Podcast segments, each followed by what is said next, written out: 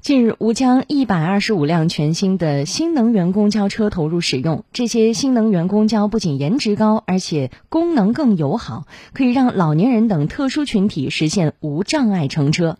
我们来听广电全媒体记者康怀民的报道。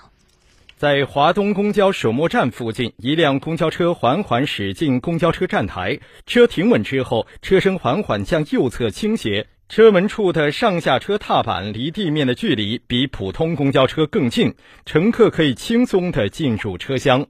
这个车子歪了一下，低下来了，我们上车很方便的。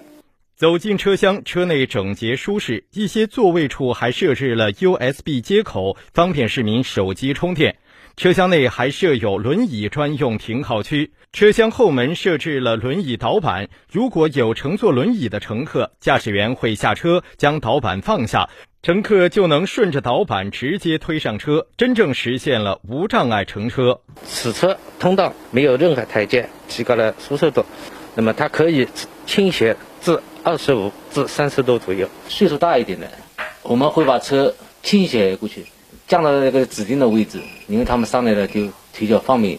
此次吴江区投入了一百二十五辆该类型的新能源车，将陆续投放到公交七百一十九路、七百五十七路、七百九十一路等线路运营。而在今年年初，苏州公交集团新能源车辆也增添了五百一十辆有空气悬挂功能的纯电动新能源公交车。